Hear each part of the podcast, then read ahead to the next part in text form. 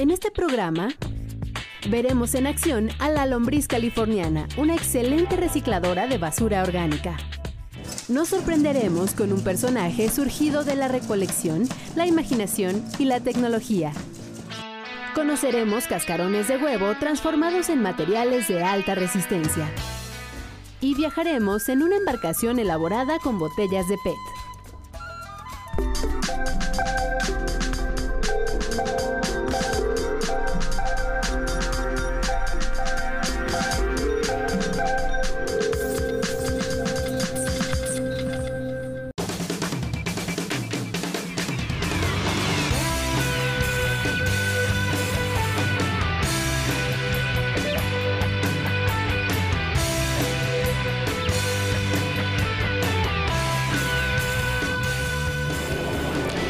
Bienvenidos a Factor Ciencia. Yo soy Alejandro García Moreno y en esta ocasión estoy en la planta de reciclaje de PET de grado alimenticio más grande del mundo.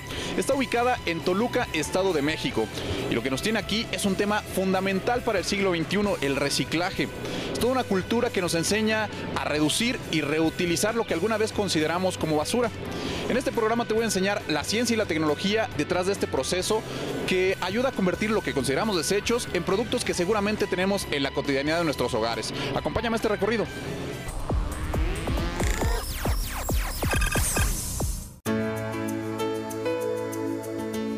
Este es nuestro mundo, el único conocido por nosotros con características excepcionales para la vida.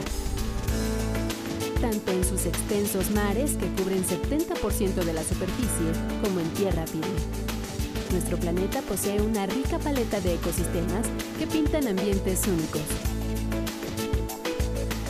como los arrecifes de coral, los manglares, el mar abierto y las aguas abisales. Sitios extremos como los helados casquetes polares, los espectaculares desiertos y de enorme belleza como las montañas, los bosques, las selvas, ríos y lagunas. México tiene su propia versión de casi todos esos ecosistemas.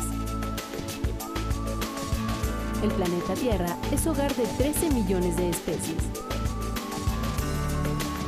La especie humana, con el desarrollo industrial, su voraz estilo de vida y la dinámica de las ciudades, ha puesto al planeta en graves problemas. Hemos contaminado los ecosistemas y el aire que respiramos. Somos los principales responsables del calentamiento global. Una degradación que se traduce en un riesgo de extinción hasta mil veces superior al que ocurriría de forma natural significa poner en alguna categoría de vulnerabilidad a 4 de cada 10 anfibios, la tercera parte de los tiburones y rayas, a la cuarta parte de los mamíferos y a 13% de las aves. Un deterioro que sin duda se genera también por la basura, es decir, todo lo que desperdiciamos cuando compramos cosas, los empaques o bien los restos de los alimentos que preparamos. Todo impacta severamente a nuestro planeta.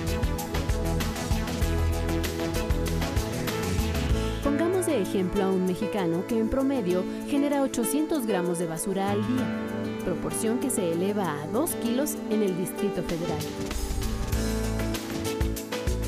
Significa que tan solo nuestro país produce más de 97 mil toneladas de basura, de las cuales 90% terminan en tiraderos a cielo abierto.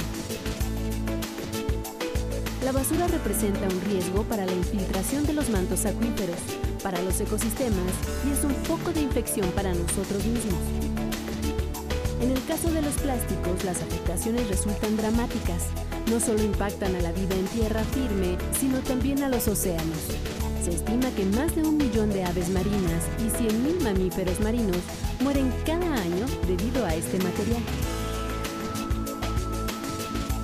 Los desechos plásticos se han acumulado a tal magnitud que han creado un gran parche de basura flotante en el Océano Pacífico, a mil kilómetros de Hawái, en Estados Unidos, en un área de 700.000 kilómetros.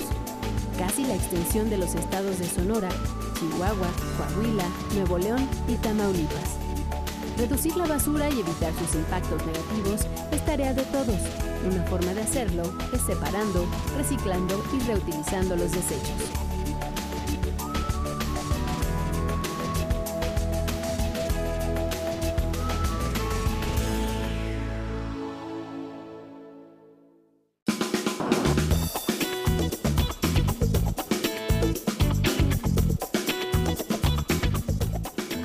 Me encuentro en la azotea verde de la planta recicladora Petstar. En este lugar, esta empresa puede aprovechar hasta el 70% de los envases que utiliza para distribuir sus bebidas. Y hablando de reciclaje, déjame presentarte una tecnología bastante innovadora en la que se aprovechan residuos orgánicos para producir una composta donde las lombrices son el principal elemento.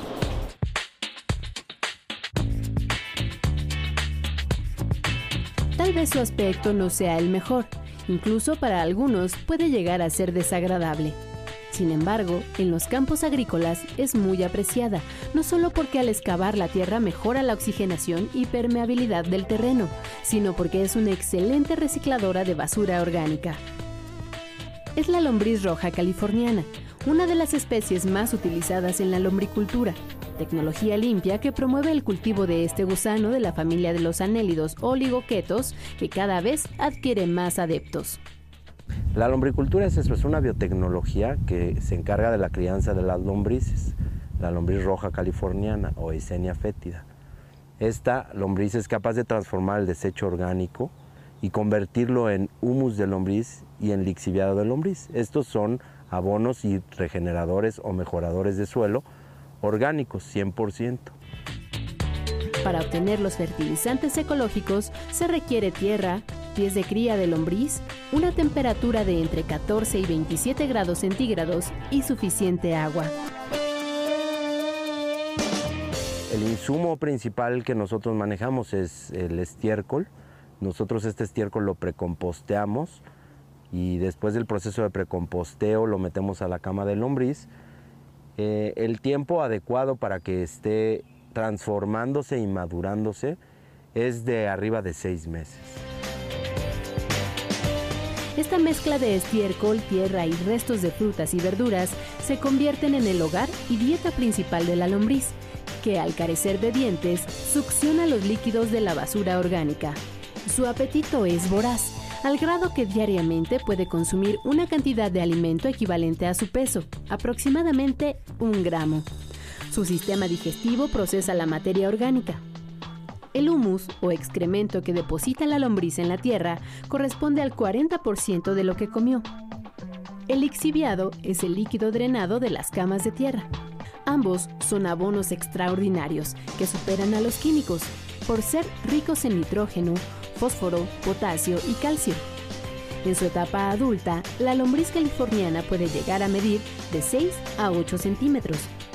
Es doméstica. Si se le deja de alimentar, puede morir porque no busca alimento en otro lugar. Estamos buscando que se promuevan mucho los huertos urbanos, los huertos de traspatio. Eh, de esta forma estamos pensando que eh, el ideal sería que en todas las casas hubiera una cajita con lombrices con la cual transformáramos este, este desecho orgánico de la casa, el cual se convierte en un humus y en un lixiviado con los cuales abonemos eh, nuestro huerto en nuestra casa. Es así como la lombriz roja californiana es una agrónoma natural que contribuye a mejorar y aumentar significativamente la producción de campos, huertos y jardines.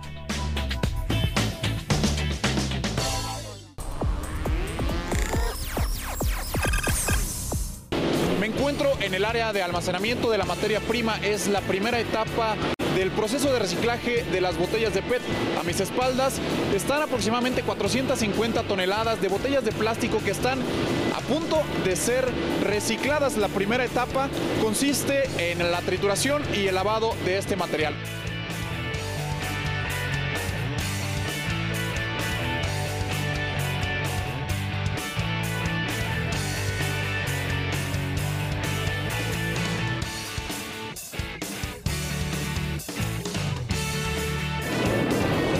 Continuación te presento innovaciones que ayudan a mejorar nuestras viviendas y otros inmuebles. Se trata de materiales que literalmente contribuyen a construir un futuro sustentable. Primero fue el huevo de gallina, después los de avestruz, emú, rea americana y kiwi. Las proteínas extraídas de los cascarones de huevo de estas aves son la fuente para generar nuevos materiales que pueden ser usados en la construcción y la medicina. El descubrimiento se basa en la biomimética, disciplina que aprende e imita de la naturaleza para la invención de nuevos materiales.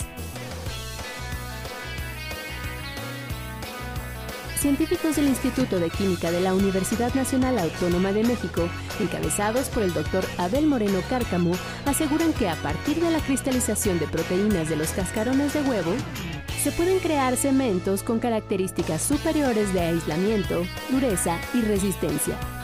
Pero además, este tipo de proteínas podrían utilizarse para detectar formaciones de cálculos biliares, renales, pancreáticos y calcificaciones cardiovasculares. Y la, estructura, por ejemplo, del primer, de la primera proteína que se extrajo de un cascarón no fue exactamente de estas aves, del, tipo avestruz, sino fue extraída de la gallina convencional. ¿no? Y esta, esta proteína eh, tiene un nombre muy curioso, se llama ovocleidina. Después, analizaron cascarones más complejos, los de aves que no pueden volar. En el caso del avestruz, las proteínas descubiertas fueron estrutiocalcina 1 y 2, derivadas de su nombre científico, Strutiu camelus, que significa gorrión del tamaño de un camello. Y entonces fue un reto para nosotros interesante ver que, si tenían esas mismas proteínas que tenía el huevo de la gallina. Y nuestra sorpresa es que son muy parecidas, pero son proteínas mucho más extraordinarias, quizás mucho más especializadas en la evolución para, hacer un cascarón tan perfecto como este. La extracción de las proteínas de los cascarones se realizó bajo un proceso bioquímico. El carbonato de calcio es una, es una sustancia en estado sólido que se puede disolver fácilmente en ácidos. Entonces uno puede poner este mineral, esta fase mineral en ácido acético, quitándole todas las contaminaciones orgánicas que pudiera tener, y entonces se desprende CO2, calcio se queda en la disolución y las proteínas que están o que fueron encargadas de formar este cascarón se aíslan de esta manera muy sencilla. Al separar las proteínas, se cristalizaron e irradiaron con rayos X para conocer su estructura tridimensional.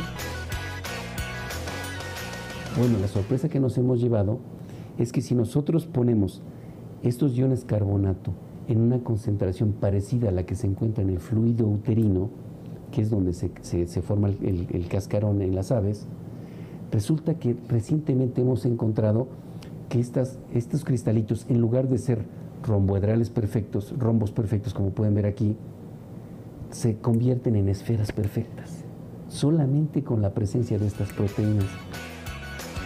El comprender la bioquímica de estas proteínas y cómo mineralizan el carbonato de calcio para producir una cubierta tan perfecta como es el cascarón de huevo, no solo abrirá un campo de aplicaciones en el desarrollo de futuros materiales, también permitirá entender aspectos evolutivos en la formación de dientes, huesos, corales o perlas.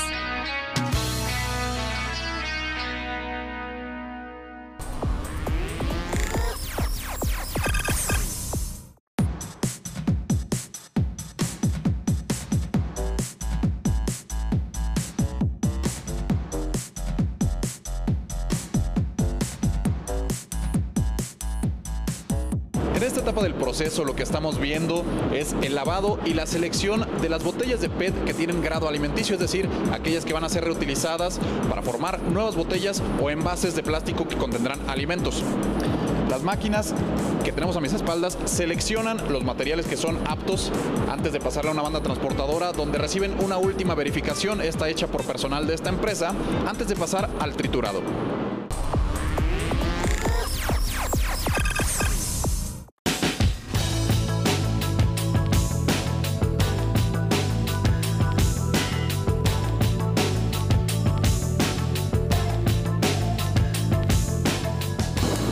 Sucede con las botellas de PET, las baterías alcalinas que utilizamos en nuestros aparatos electrónicos también pueden ser reaprovechadas.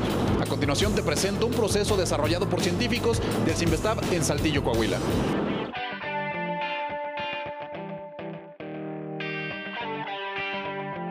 En este laboratorio, científicos mexicanos desmantelan las pequeñas baterías alcalinas descargadas. Les retiran la cubierta y recuperan del interior los compuestos con los que en su momento produjeron electricidad. Evitan que esos materiales terminen en la basura, se infiltren al subsuelo, contaminen los mantos freáticos y representen riesgos a la salud. Pocas veces reparamos que las pilas, así de pequeñitas, contienen elementos como el manganeso y el zinc, considerados precursores de cáncer. Ante este panorama, científicos del Centro de Investigación y Estudios Avanzados del Instituto Politécnico Nacional, el CIMBESTAP Unidad Saltillo, en Coahuila, proponen reciclar las baterías. Un esfuerzo que, en principio, requiere de una recolección eficiente. Eh, México no ha logrado todavía consolidar una cultura del reciclaje de, pilas alcalinas. A largo plazo queremos lograr eh, que no haya este tipo de desechos a la basura, sino que haya centros de acopio bastante bien establecidos, bien conocidos.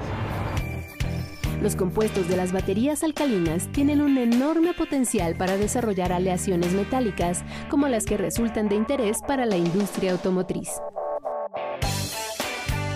Eh, cuando la pila queda descargada totalmente, eh, eh, los residuos principales son óxido de zinc y óxido de manganeso. Estos son, normalmente son confinados en basureros o en lugares específicos, pero no hay un aprovechamiento integral.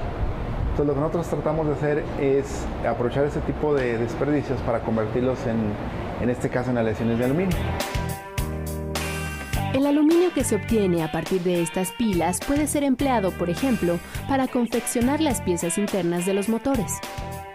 Eh, hemos llevado a cabo eh, pruebas para escalar estos resultados a, por ejemplo, una tonelada de, de aleaciones de aluminio zinc o aluminio manganeso y estamos fabricando algunos lotes de este tipo de aleaciones que se usan directamente ya en la elaboración de las aleaciones automotrices. Hablamos de cerca de 40 mil toneladas anuales de este tipo de aleaciones que podrían en un momento dado eh, poderse fabricar a partir de estos desechos. Los expertos del Sinvestap Saltillo confían en que su aportación puede ser clave para reducir el impacto ambiental de las pilas alcalinas descargadas. sobre todo si se considera que en el país se tiran en promedio 10 baterías por persona cada año, es decir, más de 488 millones de pilas.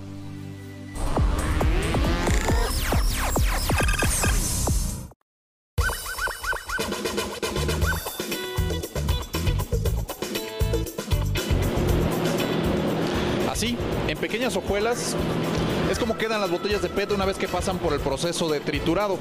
Pero para que pueda ser un material 100% reutilizable, aún les falta un proceso más. Si quieres conocerlo, quédate con nosotros. Esto es Factor Ciencia. Continuamos. Yo quiero saber si existen materiales que no se pueden reciclar. Sí, sí existen.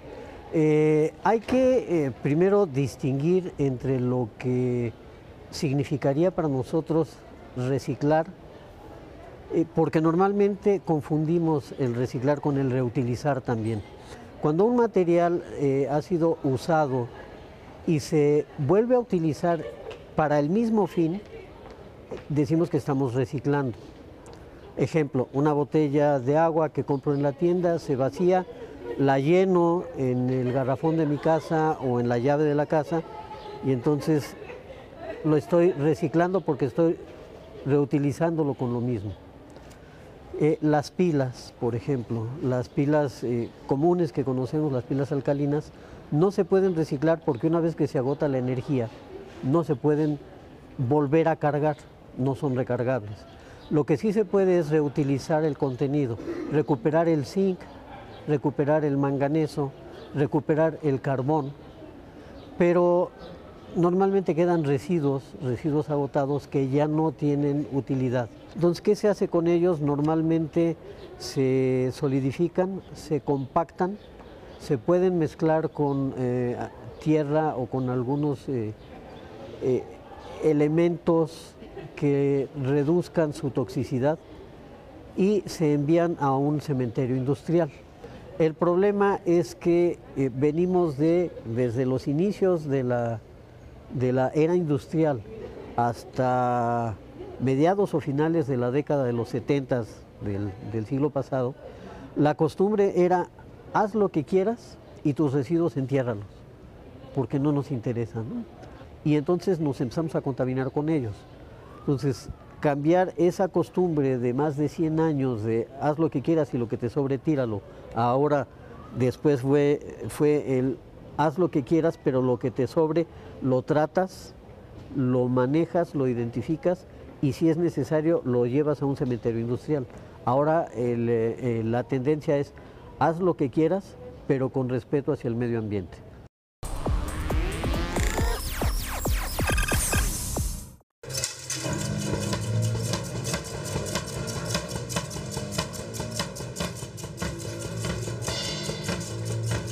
Si algún material no puede ser reciclado, sí puede ser reutilizado, con las debidas medidas de seguridad. Un claro ejemplo es este robot. Es Sir Elton John. Integra ciencia, tecnología, conocimientos de neumática, música, mucha creatividad y metales reciclados. Una obra reconocida hasta por el artista británico Damien Hirst. Auf einem Festival in, in England, in Glastonbury, da habe ich mein, meine Sachen präsentiert. Dann kam da dieser alte Mann und hat mir die Hand geschüttelt und meinte, good work. Und ich meinte, ja, danke schön äh, und das Tschüss. Danach hat mir jemand gesagt, das war Damien Hirst. Ich hätte ihn gern noch gefragt, was er im, im Einzelnen von meinen Skulpturen hält, aber leider habe ich ihn nicht erkannt. El diseño es del escultor alemán Koja Kungler, quien fue recolectando los materiales necesarios para su creación.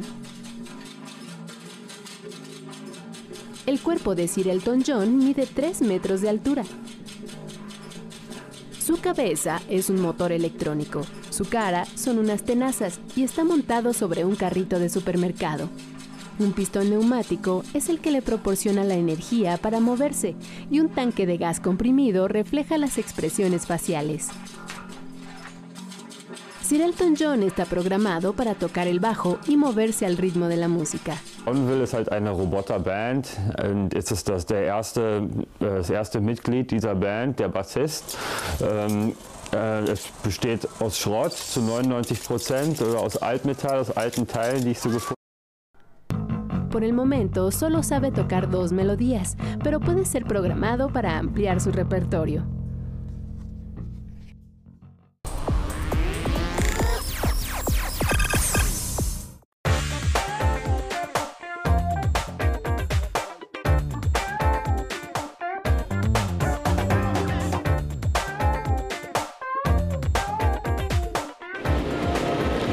Estamos en una de las últimas etapas del proceso de reciclaje de una botella de PET.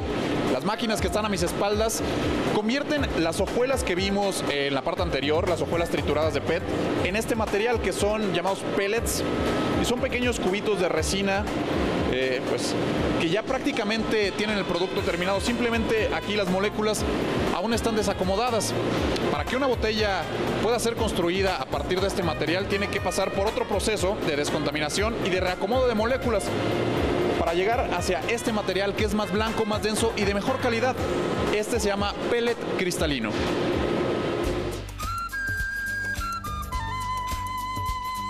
A los tradicionales y coloridos recorridos en los canales de Xochimilco ha llegado un nuevo tripulante, el conocimiento científico.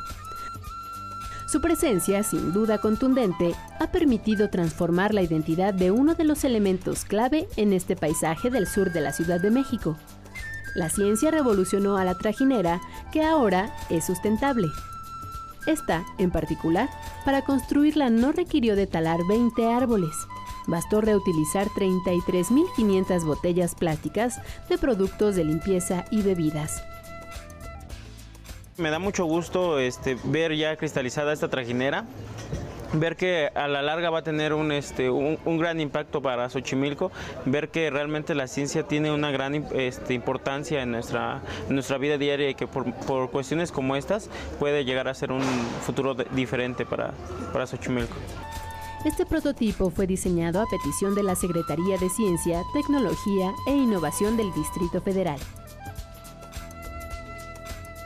Eh, la patente que desarrolló el Instituto de Investigaciones en, Materiales de la UNAM, eh, en una primera instancia se, va a ceder a los propios canoeros, los cuales han constituido una cooperativa con la cual pueden acceder a créditos que el propio gobierno de la ciudad les va a conceder para que generen una empresa en la cual ellos puedan producir en primera instancia las trajineras eh, de PET se prevé que tenga diversos beneficios. En principio sería 10 mil pesos menos costosas que las actuales, presupuestadas en 25 mil pesos. Y al ser de plástico, aumenta notablemente su vida útil. El tiempo de vida de las trajineras de madera es de aproximadamente 5 años. De las de PET se espera que sea un tiempo de vida de aproximadamente 100 años más o menos. Con ingenio, tecnología y conciencia ambiental, los recorridos en Xochimilco permiten disfrutar de una tradición que ahora es de vanguardia.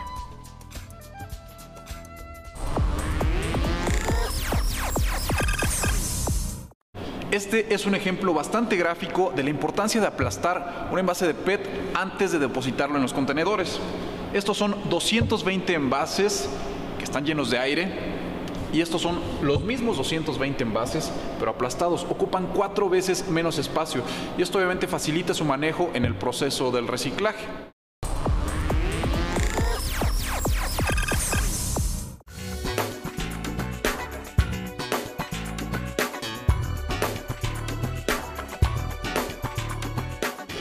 Espero que hayas disfrutado nuestro recorrido por la planta de reciclado de PET de grado alimenticio más grande del mundo aquí en Toluca, Estado de México.